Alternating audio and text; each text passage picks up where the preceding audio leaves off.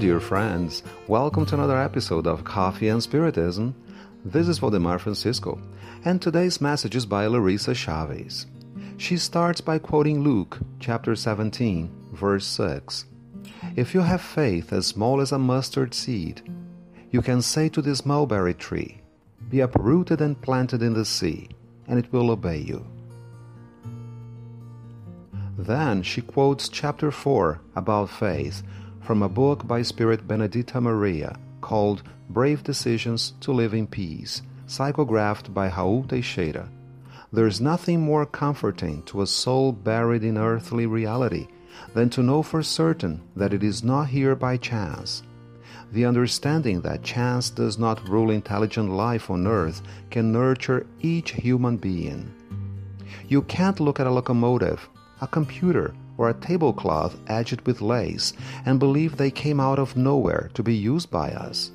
Therefore, it is also impossible to look at the flowers, the stars, and our own bodies and believe they are here purely by chance. There is no doubt many people will disagree strongly with our way of understanding this life we see and feel. However, nobody, no matter how cultured, well spoken, or educated, can erase God's signature because it is everywhere, being the hidden cause lying in each one of us. Unquote. Larissa says that she loved this beautiful reflection on faith in a primary cause to all things, faith in an omnipresent God who is beyond comprehension, but who has left its signature in simple things. She also says it has taken her back to something that happened to her some years ago. In 2012, she attended a lecture delivered by Divaldo Franco in Rio de Janeiro. As she heard beautiful stories about daily miracles, her father's disbelief immediately sprang to her mind. She thought, that would be so nice if he could be here to hear these heart moving stories. As he was not there, she bought the short book Small Miracles by Yitta Halberstam and Judith Leventhal. As she read it, her eyes filled with tears.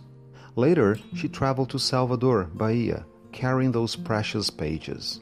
Her father had been fighting a degenerative disease for years.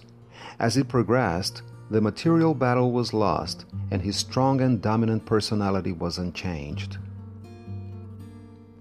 She says that they sat on the porch and admired the flowers.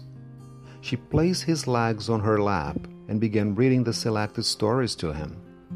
Heartfelt emotion started to show as each chapter was read, but he was overcome with it as she read one of them, and was in floods of tears as each word came out of her mouth.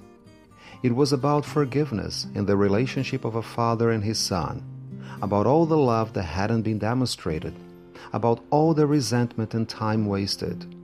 He broke down and cried like a baby with the excuse of crying because of the emotion in the story, he allowed his unshed tears to drop, crying over deeper pains. She says she just held him in her arms and whispered, It's always time to talk about our love, Dad. She remarks that what she wanted to do was to awaken in her father love for God, to make him trust our Heavenly Father. However, on the road that leads to God, there is a place to get together and make peace with one another.